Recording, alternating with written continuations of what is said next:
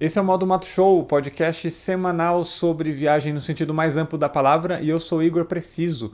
E hoje eu conversei com o Rafael Parra, que é do rolê da bicicleta. O Rafa já está nesse universo de bicicleta há muito tempo e um tempo atrás ele fez uma viagem que ele ficou dois anos e meio na estrada, morando na bicicleta dele praticamente. Então no programa de hoje a gente falou sobre isso e também sobre o rolê com a Defender que ele está se preparando para fazer agora. E eu queria aproveitar e também pedir desculpa de antemão porque a câmera principal desse episódio ficou fora de foco. Eu tô trocando de equipamento aqui no estúdio e eu ainda não me acertei direito com o foco dessa câmera que está sendo a principal.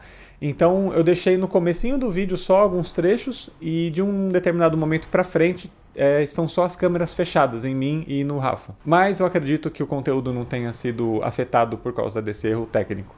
E se você não for inscrito aqui no canal, eu te convido a se inscrever aqui e também comentar e enviar perguntas ou sugestões de outros participantes que você gostaria de ver aqui no Modo Mato Show.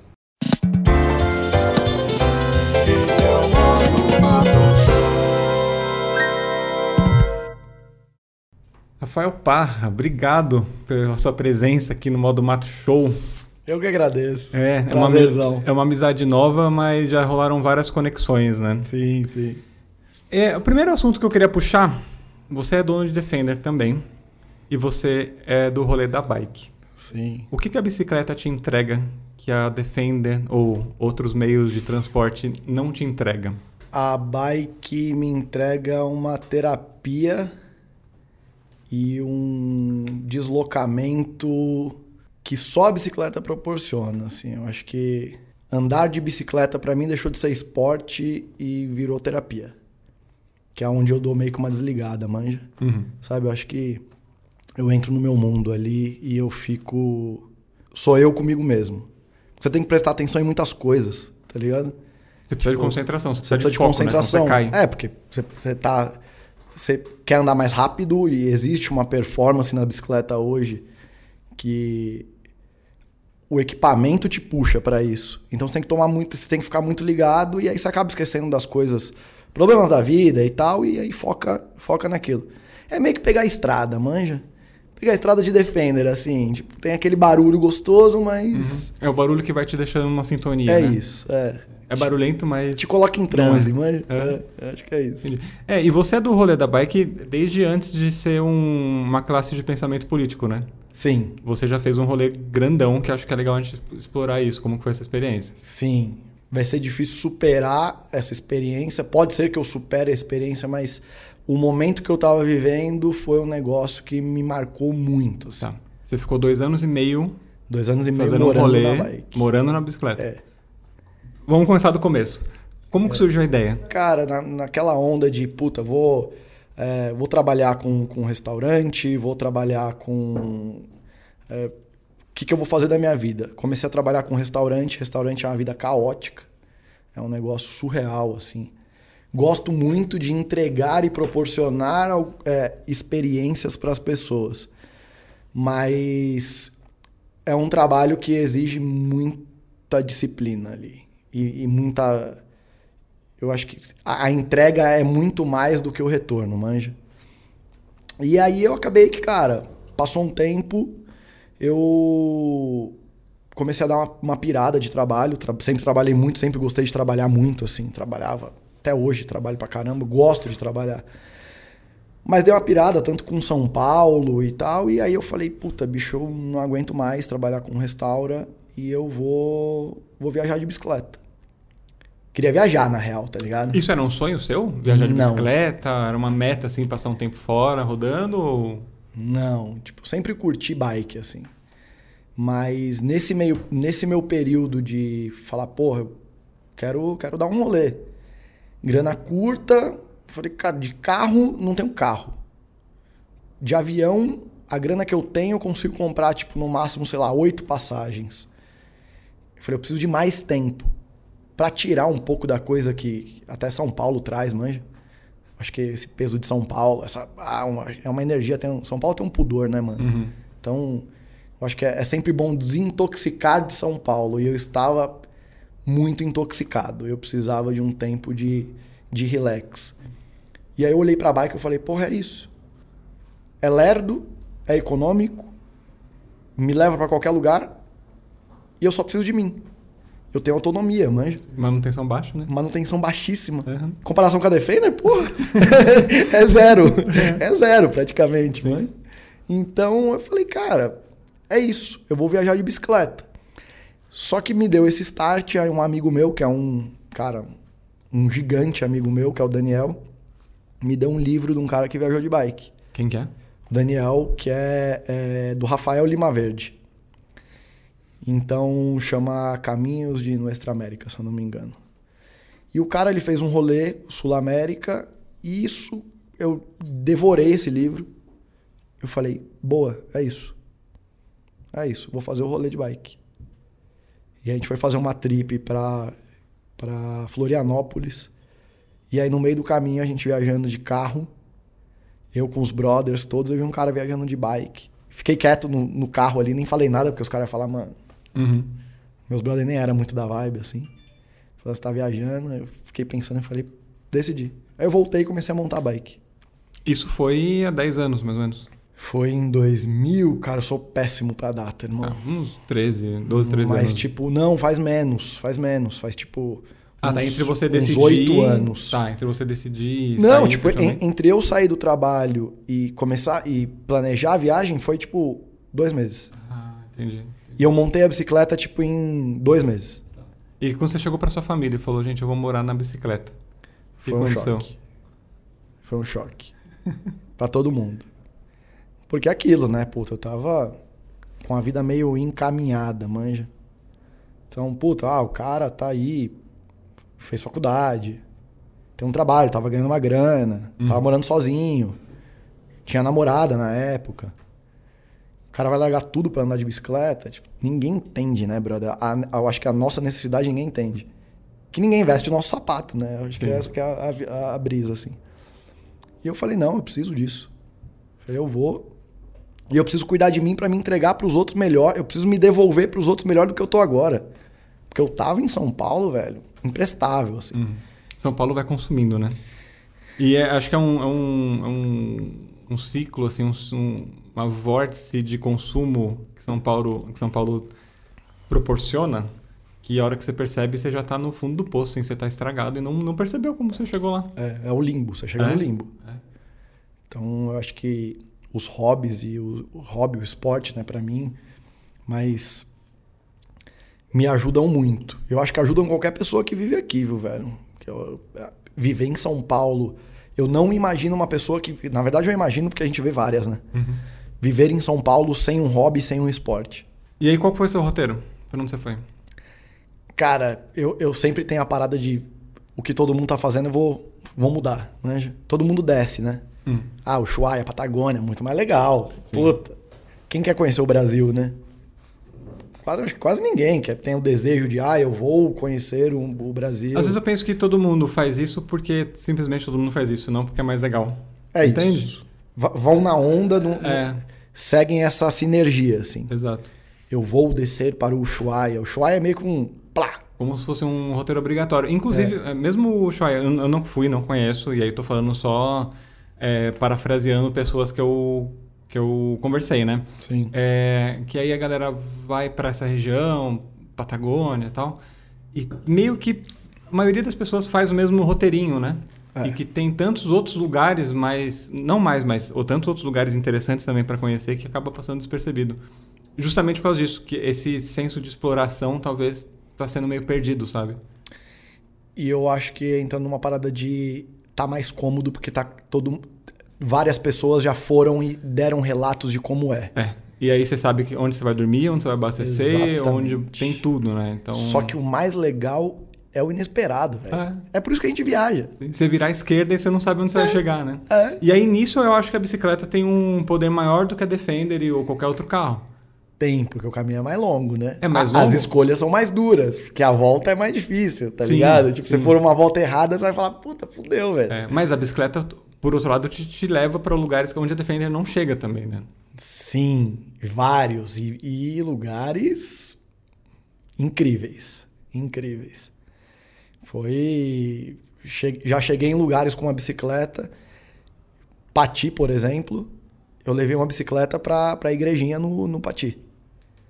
na Chapada Diamantina. Os caras falaram, velho, nunca ninguém chegou com uma bike aqui. Eu vim carregando, lógico. Eu, eu tenho algumas habilidades com mountain bike, então consigo. Mas a minha bicicleta pesava 50 quilos, cara. Caramba. Quando eu saí de São Paulo, a galera falava, velho, você não vai chegar, brother. Tá muito pesada. Mas, velho, eu não tenho pressa. O que, que você levava lá? Eu dividi ela por setores, assim. Então eu criei lado direito, isso eu lembro porque, cara, eu fiz isso dois anos e meio, né? Organizando a parada. Então, o lado direito dela era cozinha, lado esquerdo dela era banheiro. Aqui, desse, na parte de trás, lado direito, era meu sleeping e as coisas para dormir. E o lado esquerdo eram acessórios tipo X, assim, que eu ia acumulando. Na parte da frente, eh, levava a câmera, um iPad, uma GoPro. É, que mais que eu tinha? Câmera. Barraca? Você dormia em barraca não? Barraca ia atrás, assim, ela ia de comprido Ah. no, no. Mas uma barraca, cara, uma barraca de boa. Nada tipo North Face, Uhum. sabe? Tipo, uma barraca. Barraca Mor. Aquela do mercado, assim. É, Era, era uma pouquinho, vai, vamos colocar aqui, uns dois, três níveis acima, assim, mas era uma Não, barraca, mano, Sim, ok. sussa. Mas dormi na neve com ela, tipo, segurou a onda, sabe? Segurou a onda de boa. Mas era, esses eram os equipamentos. Saí daqui com várias coisas, cheguei com nada. Isso é um aprendizado que, quanto mais eu converso com as pessoas, mais eu entendo que esse aprendizado é o, assim, é, é, é o ouro, é o segredo. Você viajar com menos. É, Tirar coisas. É. Ir mais leve, seja no carro, seja a pé, seja em qualquer lugar. Ir mais leve, com menos e ser mais prático. e na, na nossa vida no dia a dia. Uhum. A gente precisa disso, velho. Fica muito mais fácil. Fica muito mais fácil viver, velho. Até em casa, né? É, tá ligado? Eu, eu tô na fase agora de desapego, né? Porque ano que É. vem eu vou mudar pro carro. Cara, eu tô tirando assim, ó, sacos de coisas que eu não. Essa semana eu tirei livros. Eu fiz três categorias de livros. Uma que é pra deixar na sala, são os da estante ali que Tá. você viu. Outros que eu quero guardar e outros que eu não quero. Ou porque eu já li, ou porque eu nunca vou ler, ou porque não fazem mais isso. sentido, ou É enfim. É, e, cara, acho que metade foi nessa categoria de que eu não quero. Então, até. Até isso, até livro, que eu sempre gostei muito de ter, eu gosto de ter, eu tô me desfazendo. Isso é só um exemplo, que eu tirei dois, três sacos de, de livros, assim, que eu vou vender, vou dar. Não Que sei, é enfim. peso na É vida. peso, é. É coisa pra ocupar espaço. e é conhecimento represado, porque é um bagulho que, mano, outras pessoas precisam ler, Sim. tá ligado? É, é- a, a brisa é essa, assim, eu acho que quanto mais você compartilha e quanto menos você represa as coisas pra você, é, é bom pra todo mundo. poeira. Não é só pra É. você. E é, é bom você ter esse desapego, né? Fala, cara, eu não tô usando mais esse sofá. Pra alguém vai ser útil. E vai ser muito mais útil. Você pode, você pode mudar um. Você, você pode engatar alguma coisa na cabeça dessa pessoa que ela fala: caralho, velho, esse cara desapegou essa parada pra mim, e então eu preciso fazer isso com outras pessoas. E aí vira um, vira um ciclo bonito, assim. Eu acho que é um negócio orgânico legal, tá ligado? Voltando pro roteiro. Então você foi primeiro pro Nordeste, é isso? Nor- é, eu subi. Subi tudo, aí fiz Nordeste, Bahia. Fui até Bahia, aí Bahia. É, Bahia, Tocantins. Aí Tocantins fui pra Transamazônica. Aí fiz 319? 319. Aí eu fiz a Transamazônica, eu queria conhecer a Belo Monte, né? Hum. Queria ver a destruição de perto. Uhum. A real destruição da parada, assim. Todo mundo falava, nossa. Eu falava, não, preciso ver, quero, quero... E eu lembro nitidamente quando eu cruzei a, a ponte, é, a, a balsa, né? Que é uma balsa do rio Xingu ali. Aí você cruza a balsa do rio Xingu. E, cara, o... é surreal o que a gente consegue destruir da natureza, assim, em pouco tempo, tá ligado? Foi a coisa... Chorei pra caralho. Tipo, sozinho, de bicicleta, mano. Uhum. Um cara que veio pedalando muito tempo com uma solitude, pra mim, que foi essencial. Mas você fica mais sensível, né? E aí você começa a entender algumas coisas e começa a não entender outras. E essa foi uma das coisas que eu não entendia. Fala, por quê? Tá ligado? Uhum. Tipo, não, não fazia sentido na minha cabeça um negócio daquele. Cara, os pneus dos caminhões eram, davam, sei lá, tinha pneu lá que tinha mais de 5 metros de altura. E era um monte de estrutura de ferro no meio daquele pasto gigantesco, assim. Que era tudo árvore antes, mas. Aí subi, cruzei a Transamazônica. Transamazônica, fui até Altamira. Uhum. cidade mais perigosa do Brasil. Sim. Fiquei lá em Altamira. É, Foi pesadíssimo, assim, foi treta. E aí de Altamira, Flona dos Tapajós, vivi com uns índios lá nas- na, Flona. Passei um mêsinho com os caras.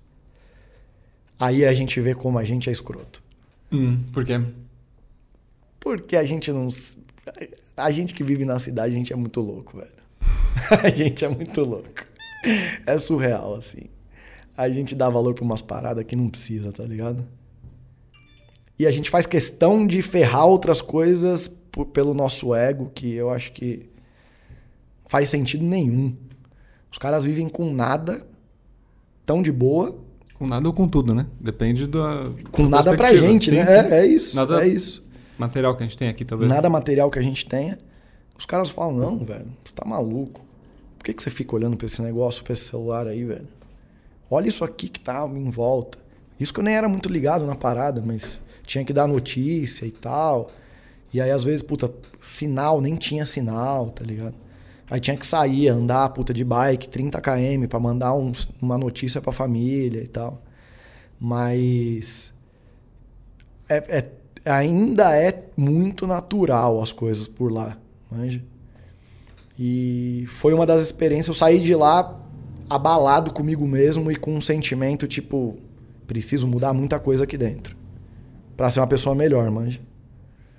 Porque os caras me ensinaram muito, assim, as crianças me ensinaram, tipo, muito. E aí de lá da Flona, subi, Roraima, Roraima, é, Venezuela, Monte Roraima, subi Monte Roraima, Caribe, fiquei um tempão no Caribe. É, e aí dei um rolezaço no Caribe, aí voltei Venezuela e desci pra. É, aí fiz até Bolívia, Bolívia, Argentina, Argentina, Brasil. Que rolê. Mas eu não ia voltar mais. É, Você acha que você voltou? é uma a boa pergunta, pergunta. É, é, É uma boa pergunta. Eu é sei. uma boa pergunta. Então, você voltou porque. Não sei. É difícil voltar, né? E Eu- não se pegar com a cabeça onde você tava esse tempo É, todo. na verdade, eu já tava decidido a não voltar, tá ligado? Já era, eu falei, tá muito bom pra mim. Eu sou um cara que eu gosto de trabalhar, eu trabalhava, então eu trabalhava em restaurantes, ajudava as pessoas, eu acho que com o conhecimento. São Paulo tem muito disso, né? A régua de São Paulo é muito alta, né, velho? Então aqui você tem que ser mínimo excelente, Uhum. tá ligado? Pra você ser algum. Então, eu comecei a, a, a, a pegar esse conhecimento que São Paulo me deu, que foi um conhecimento adquirido com muito esforço e, e- e muita dor, entre aspas, mas acho que a, a dor é sempre boa. E comecei a passar para essas outras pessoas. E aí rolou, cara, eu começar a dar consultoria para vários restaurantes e ganhar uma grana. E aí fiquei trabalhando. Eu falei, pô, não preciso de mais. Gastava, tipo, estourando aí, sei lá, 5 dólares por dia, 10 dólares. Tomava umas brejas com os caras, via um pôr do sol irado todos os dias. Falei, pra que, que eu preciso de mais? O que, que é a vida se não isso? Uhum. Manja? Sim. Viver a vida, sabe? Então, eu falei, pra mim tá bom. E aí, quando eu tava no Peru, eu recebi uma ligação, eu lembro que eu tava. Eu ainda tava em cima de, uma, de um mirante que eu ia todas as tardes. É... Minto, Equador. Eu estava no Equador, eu ia todas as tardes. E aí eu vi o Porto Sol lá de cima e meu telefone tocou, era minha mãe. Mandou uma mensagem, preciso falar com você e tal. Liguei pra ela. E aí ela falou: Cara, a sua irmã tá. A gente descobriu que a sua... minha irmã de 18 anos, né? Tava com câncer. E aí eu fiquei, falei: Puta que pariu, velho. Então foi aquele. Falei: Peraí, velho. Vamos dividir as coisas. Eu e o que, que eu preciso fazer pra dar o mínimo de conforto pra essa galera nessa Uhum, hora que é. claro. Pra não ser egoísta também, tá ligado? Ser egoísta às vezes é bom, eu tenho essa opinião, manja. Acho que a gente tem que pensar um pouco na gente, assim. Porque a gente precisa ter a gente bem pra gente se doar pro outro. Mas nesse momento eu já tava forte. Eu acho que é- não fisicamente, mas emocionalmente, vivendo o que eu vivi pra entregar algumas coisas mais legais pra eles que estavam aqui, tipo, vivendo em São Paulo é, na, na rotina. E aí ainda viajei por mais uns quatro meses. Isso aí é curioso, né? Que a gente volta com uma visão de mundo totalmente diferente, né? E é. às vezes eu tenho a impressão que eu gostaria que os meus amigos e as pessoas que eu, que eu gosto, elas sentissem um pouco isso, de viajar, de conhecer o mundo. Não sei, por mais que não goste, não, não queira isso pra vida, mas eu gostaria que elas que pudessem sentir um pouco disso que, que o viajante sente. Mas você faz isso. É, aqui no canal, com é. isso aqui, eu acho que eu, eu tenho conseguido mostrar é, um pouco disso. É, mas... Você faz isso com excelência, brother. Porque eu acho que, cara, o seu trabalho aqui é um trabalho que você traz pessoas é, no sentido amplo da palavra de viagem, que é, uhum. é. Mas são pessoas que agregam sempre alguma coisa diferente e que é, é, é, é leve e eu acho que sempre agrega algumas coisas. Claro. Já aprendi muito com os papos que você troca ideia com a galera. Legal. Eu, eu sempre escuto, porque eu acho que conteúdos de qualidade a gente tem que consumir. E você produz um conteúdo de qualidade e você faz as pessoas viajarem dentro da casa delas, que é o mais louco. Ah. Então você faz isso. É, de alguma forma, é. mas é, acho que é em outro nível, assim, que eu tava me referindo, tipo, de, de pegar na mão e eu falei, não, vamos. Vamos. É. Não é só no, no mental aqui de viajar, de escutar um. Ter a experiência papo, em primeiro grau, né? É.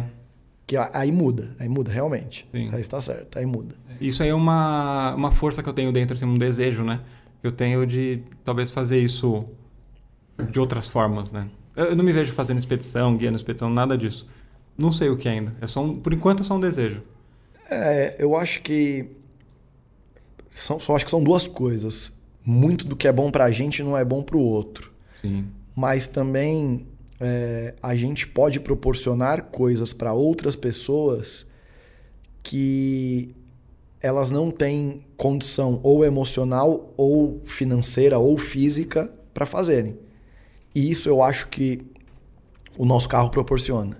Sim. Acho que colocar um amigo dentro do nosso carro e levar esse amigo para um rolê para ver um pôr do sol numa montanha muda a vida do cara. Acho que talvez só de entrar num carro barulhento, é. que esquenta, que não é, é confortável tal, é, já é, um, é. uma experiência, sabe? Já é. É. Que ninguém entende, né? Não. Nem eu, não. às vezes. Nem tipo, eu falo por quê? Tá ligado? Sim. Eu queria que você comentasse um pouco como que você lidava com a solidão. Mas antes de você responder, é, eu quero falar o meu relato de solidão. Quando eu me sinto muito solitário nas estradas, sempre abro, abro um pacotinho de cucrum, cara. Isso aí me faz, faz lembrar de São Paulo. É... Me faz lembrar da fábrica deles aqui na Barra Funda.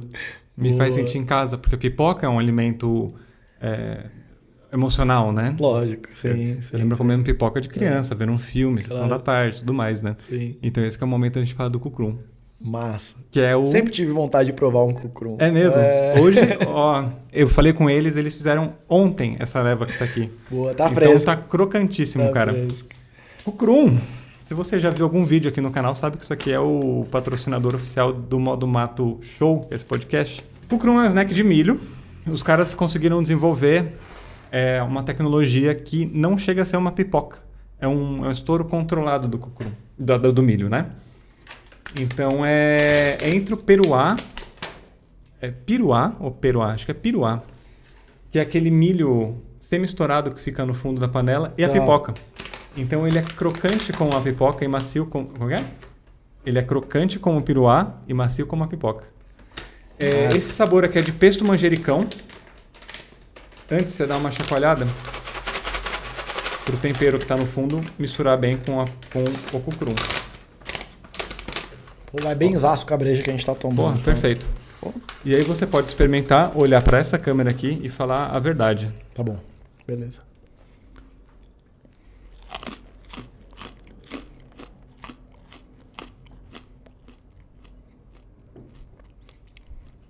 Poderia facilmente ter uma porção aqui pra gente tomar essa breja. Olha só.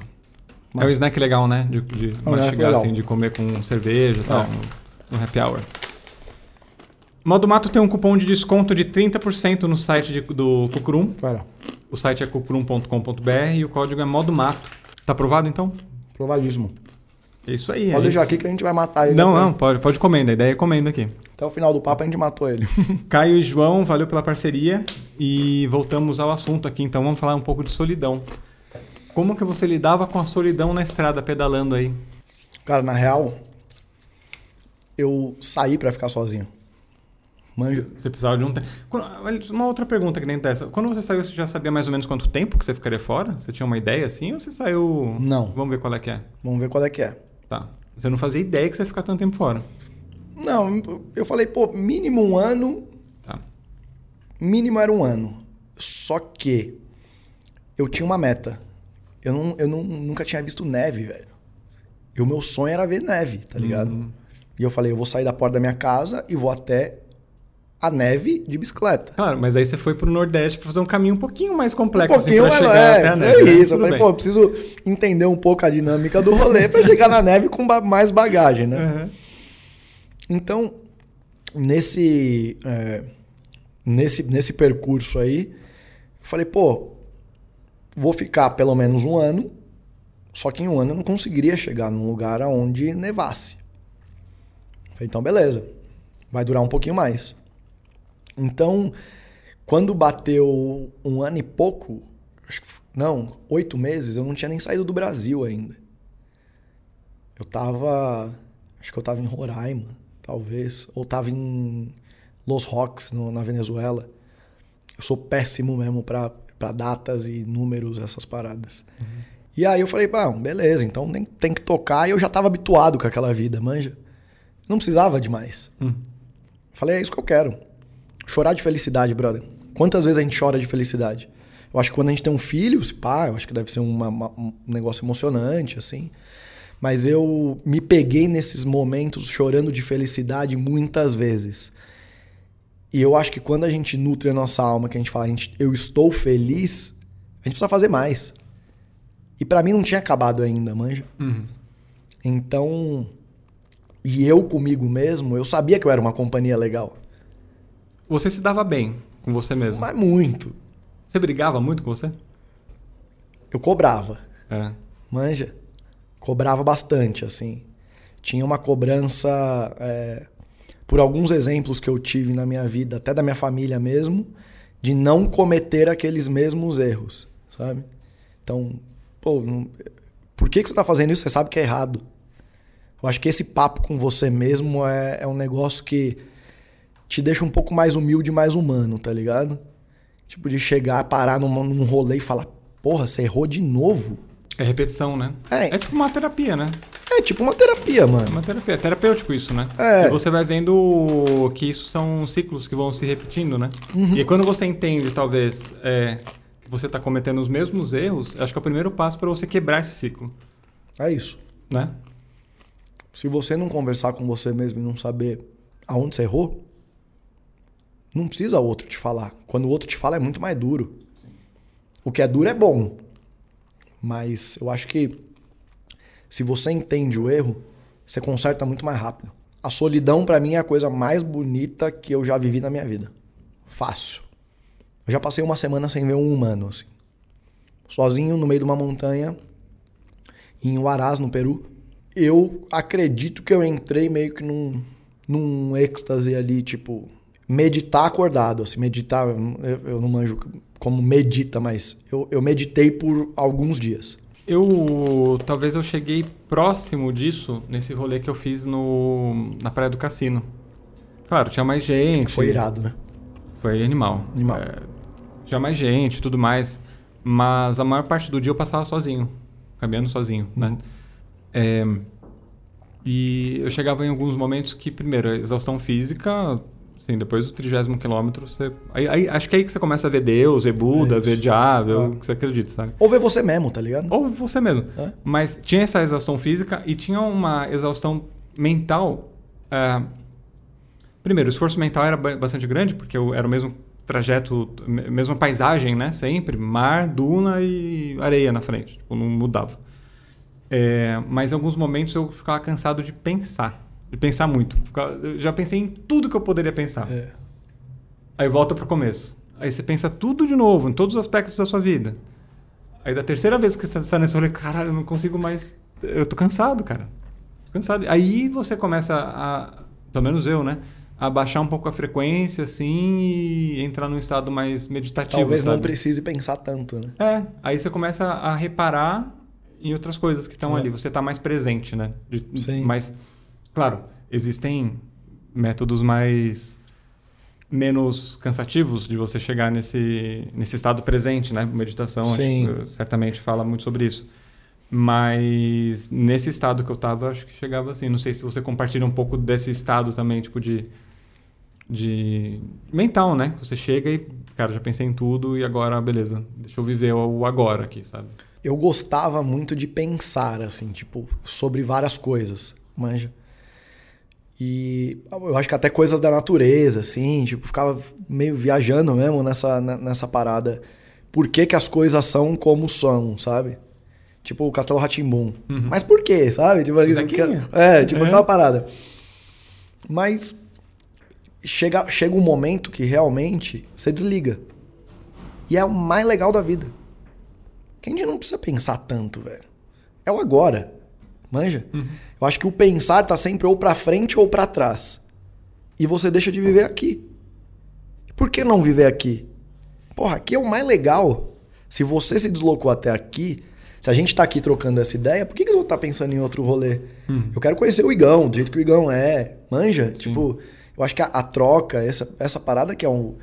Então, o deixar de pensar, eu acho que pensar tanto e, e viver aqui esse momento, pra mim, me dava uma sensação de relax, assim. Falava, tá, tá, tudo, tá tudo bem. E tá sempre tudo bem, mano. É isso que é muito louco. Sempre tá tudo bem. A gente resolve, né, as coisas. É, Tudo tem uma solução. Tudo. Ou quase tudo, vai. é, tipo, e o que não tem solução, mano, o que não O tem que o solução, remédio já tem está, solução, tá é, ligado? Tipo, é. E é isso. Pra, pra que, que você vai se martirizar, se ferir tanto por um negócio que dá pra resolver?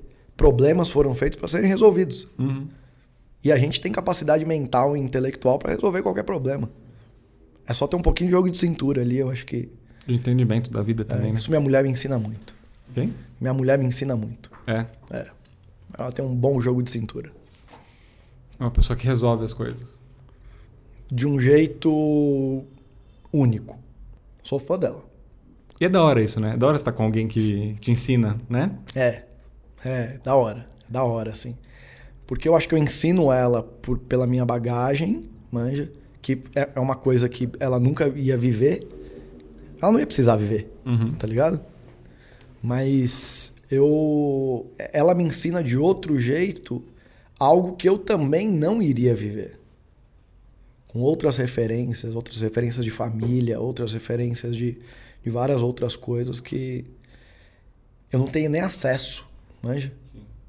Então é, é- eu acho que essa troca, estar perto de pessoas que vão, que você enxerga como um exemplo e, e um objetivo, eu acho que é o fundamental. E é muito louco isso, é muito bom. Eu moro, né, com a minha, com a minha namorada, a Larissa, e ela é psicóloga, Irado. psicanalista lacaniana. Então, às vezes é- a gente tá no meio de uma discussão, ou sei lá, tô com um problemão para resolver esses grandes dilemas da vida que você resolve muito Sim. rápido, você não precisa se preocupar, né? E ela fala alguma coisa e tem total razão, e eu, aí você olha e fala, cara, é, é isso, né? Eu fico puto, porque a solução tá ali na minha frente.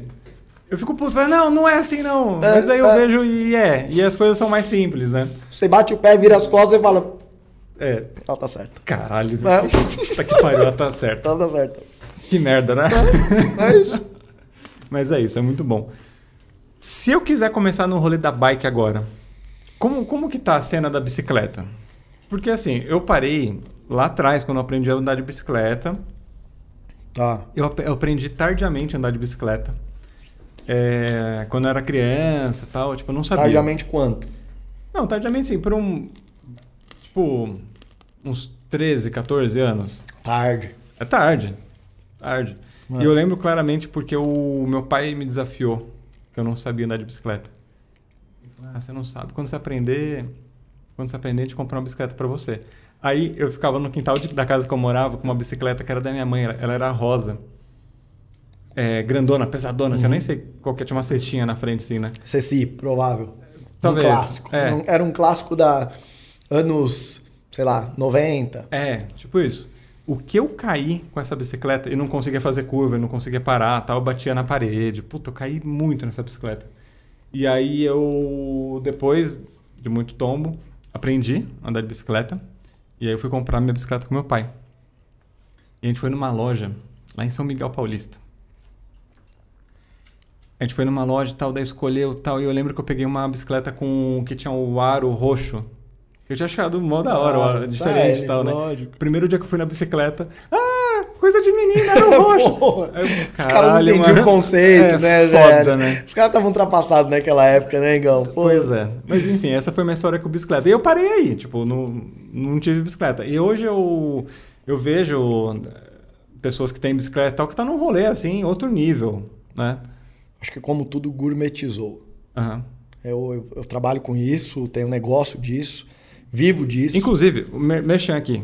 Tem uma loja na Avenida Pompeia chamada Tutobike. Tutobike, que vende as bicicletas da Trek. Isso. Certo? Uma exato. das melhores bicicletas que existem no mundo. Uma das melhores do mundo hoje. Isso, eu fui na loja, inclusive, fantástica. Não só a bicicleta, mas é, todos os equipamentos, acessórios e vocês dão manutenção, Tudo, é, bicicleta, tudo, que envolve o, o- o cenário da bicicleta, a gente, a gente tá por dentro ali. Avenida Pompeia com o 787. 787 e daí tem Instagram, essas coisas que... Tem, aí coloca lá Tutobike, É, Track Store Tutobike, você vai encontrar. aí vocês vão, vão saber. Isso. Beleza, então, voltando. Então eu acho que de- deu-se uma. Assim como tudo evolui, né? E as indústrias precisam evoluir de alguma forma. Então a, a indústria precisa evo- evoluir para ter o incentivo e ter o desejo de consumo de nós, Sim. manja? Uhum. Então eles viram que a bicicleta era um negócio, já era muito legal, mas era uma coisa meio poética ainda, tinha aquela coisa, não, era uma, um equipamento de performance. Um meio de transporte É, propriamente dito, assim. Isso, era, era uma coisa mais pra, tipo, deslocamentos curtos. Ah, vamos fazer um esporte? Bora fazer um esporte, mas ainda não tinha muito acesso. é, não tinha nenhum investidor pesado por trás disso. Aí essas grandes marcas, essa que hoje eu represento, assim como a- uma, uma Specialized da vida, essas hoje que são indústrias multimilionárias, os caras falaram, pô, a gente tem uma, além de um esporte, a coisa da terapia. Por que, que a gente não renova esse, esse sentimento de juventude que as pessoas tinham, que você tem, a lembrança que você tem? Quantas coisas você lembra de quando você tinha 13 anos? É, é basicamente caindo, me machucando e as pessoas me usando no colégio. É isso. É isso que eu quero resgatar. É isso. Manja. Então, pô, te, te fez lembrar. É, mas foi uma época boa, né? Hum, foi uma época Aham. boa. Marcou de alguma forma. Então, os caras falaram, pô, a gente precisa marcar essas pessoas que estão mais velhas como nós de uma, de uma forma que eles tenham essa sensação de liberdade. Porque vento na cara é liberdade, né? De qualquer forma que seja. Então você tá de paraquedas, tá de moto, tá de bicicleta, tá de skate, é vento na cara. Então acho que esse atrito do vento é um negócio que dá uma sensação no, na gente muito louca, assim. Sim. E aí a indústria evoluiu de uma forma de 10 anos pra cá, foi um negócio gritante, assim.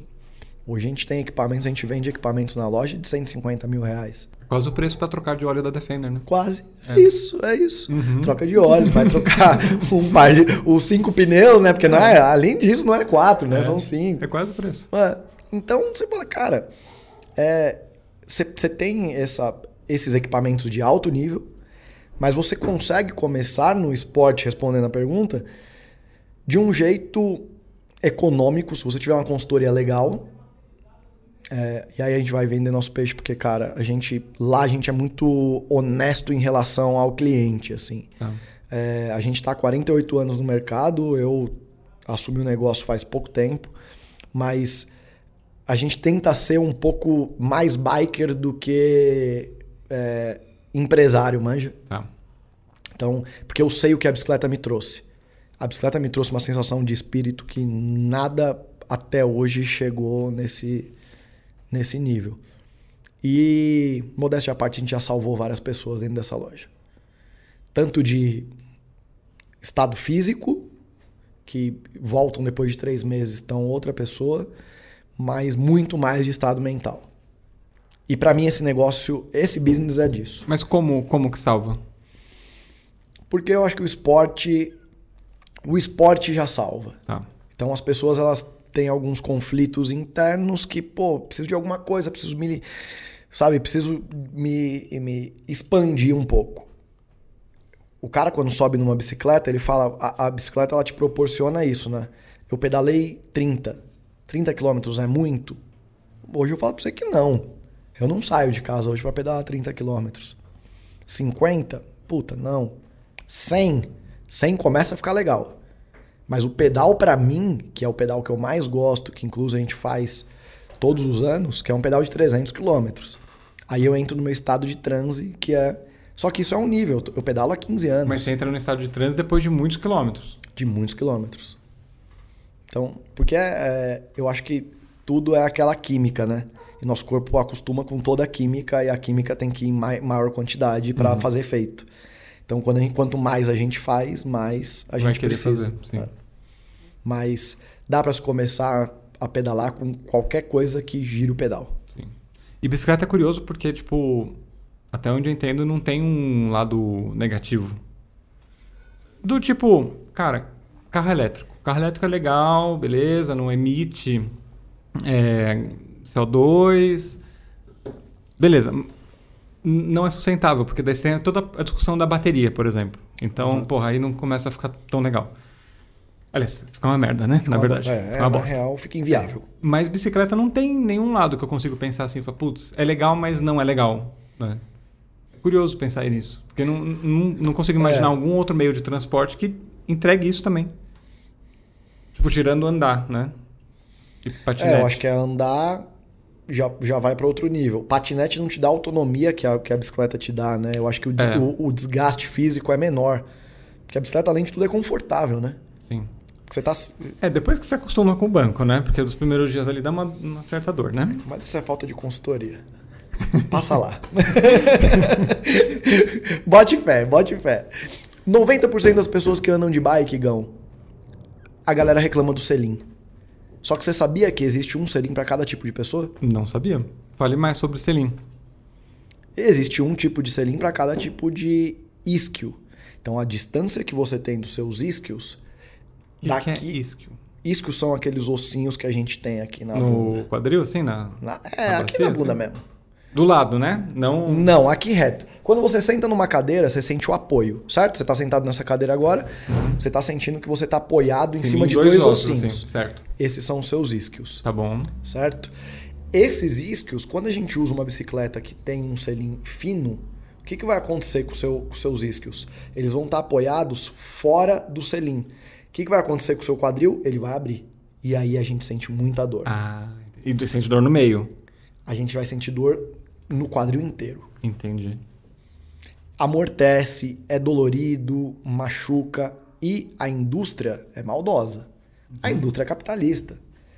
A indústria ela vai produzir selins numa medida que não é para um ser humano. Para é economizar, para, enfim, para você comprar outro. Hum. Então, você tem um selim que hoje é uma medida de 135, certo? Então, é, essa medida representa, sei lá, uma largura, isso aqui assim. Uma mulher muito magra pode usar. Um homem muito magro pode usar, mas isso é uma exceção, assim. Cara, tá. Hoje, todas as bicicletas que a gente vende, a gente tem que colocar um selim. Isso é, é isso é chato, porque a gente compra o selim de volta do cara que tá na bicicleta. Uhum. Eu tenho uma caixa de selins na loja. Entendi. Deve ter mais de, sei lá, hoje deve ter mais de 100 selins fácil. Então, as pessoas que querem trocar, eu falo, cara, eu compro esse e a gente troca. Porque é o que faz a galera parar de pedalar, velho. E eu preciso ajudar essa galera a pedalar. Sim. Então eu preciso comprar isso. Eu tô perdendo, tá lá. Eu nunca mais vou vender. Mas eu preciso ajudar esses caras a continuarem pedalando, mas. E é o selim. É a maior crítica. É louco, pois né? É. A indústria é burra. Eu vou levar uma bicicleta lá. Pode levar, que a gente vai cuidar dela com carinho. Prometo. Eu vou levar lá minha bicicleta então, hein? Pode levar. E se você tá com dor no, aí na, nessa nos região, isquios, né? nos isquios, leva lá na Tutobike também que eles vão te ajudar. É, para finalizar, vamos puxar um último assunto aqui agora, que é a coisa mais atual, né? É, que é a Defender, é. que é também o motivo da gente ter se conhecido. Exato. É? Por que agora fazer um rolê de Defender? Você está se preparando para sair daqui para o Ushuaia, certo? Na verdade, eu vou para El Calafate, El Chaltén e fazer a carreteira austral. Tá. E por que agora de Defender e não de bicicleta ou, enfim, qualquer outro meio de transporte? Cara, eu acho que tudo são ciclos e a gente aprende com. Uh, os ciclos se encerram. Uhum. E a gente tem que respeitar isso. Eu acredito muito nisso. É, de prestar atenção nos ciclos que estão começando e se encerrando. É, então a gente tem que. Porque senão a gente fica se machucando e não, não e, e, fica dando murro em ponta de faca ali. E então eu falei, puta, meu sonho era ter. Eu, eu nunca gostei de carro. Eu nem gosto de carro, na real. Sempre andei de bicicleta, gosto muito de bicicleta, mas o único carro que eu queria ter era uma Defender. Falei, obviamente, porque é o carro mais legal é, que o carro existe. mais legal porra. que tem, velho. É. Pô, que outro carro você ia ter? Você fala, vamos, uma Ferrari? Não, jamais eu ia uhum. entrar num carro desse. Mas eu acho que é, é um negócio muito. Ele é simples. E a simplicidade encanta, né? Uhum. A simplicidade encanta, assim. E aí eu falei, pô, preciso de uma Defender e eu quero fazer um rolê de Defender. Não imaginava uma viagem dessa, mas a minha mulher nunca acampou. E eu já acampei muito. Ela nunca acampou até hoje? Ela acampou um dia na Serra da Canastra ah. por susto. Que eu coloquei, né? Uhum. A gente tá. foi, foi para o Caminho do Céu. Chegando no Caminho do Céu, eu falei pra ela, beleza, a gente vai dormir aqui. Ela falou, pô, mas... falei, não, pode ficar tranquila que a gente vai dormir aqui. E foi uma noite de, extremamente desconfortável mas é incrível, porque a gente viveu um negócio ali, sabe, único nosso, dormindo no meio do nada, uhum. que foi. Então eu falei, pô, preciso proporcionar isso para ela. E tanto para mim, obviamente, que é um desejo meu, mas eu quero ir com a minha parceira, que é uma mulher que hoje é minha parceira mesmo, sim. brother, sim, sim. Manja. Então, além de minha mulher, ela é minha brother. Eu acho que a gente vive, eu viver essa experiência junto dela vai ser um negócio muito bonito para nós dois. Que legal. Então, estamos indo. Que bom, muito bom. Tá certo, que papo bom. É isso. Rafa, obrigado por ter vindo aqui, conversado com, comigo. Obrigado compartilhado sua experiência toda aqui com quem está assistindo. E espero que a gente consiga se trombar em breve aí. Ah, lá na loja, vou levar a bicicleta. É... Compromisso público agora. Sim, sim. Para eu sim, começar sim. a andar de bicicleta aqui para São é, Paulo. E os problemas da Defender, né? Ah, nem vamos entrar nesse assunto que vai ser mais um programa só é sobre isso. isso. não é? É isso, vai ser mais, mais uma hora aí de, de lamentação. De, de lamentação. Né? Tá certo. Bom demais. Valeu, Rafa. E, bom, se você está só escutando esse podcast né, no, no Spotify ou no, nas melhores plataformas de áudio por aí, saiba que a gente que o Modo Mato, eu falo a gente pensando numa organização, né? Mas enfim, o Modo Mato tem o canal de YouTube, que daí tem os vídeos de viagens também, que eu mostro lá além do podcast. E eu convido você a se inscrever aqui no canal também, se você não for inscrito ainda, e compartilhar esse vídeo com quem você achar interessante, que gostaria de, de ouvir esse papo aqui, tá certo? Certo? Bom demais. Recados finais. Como é o nome da sua esposa que você não falou até agora? A Stephanie. Stephanie. Stephanie. É isso aí. Então a gente se vê no próximo programa do Modo Mato Show. Isso aí. Valeu, gente. Valeu, Igão. Tamo Valeu. junto. Valeu. Bom demais. Esse foi o Modo Mato.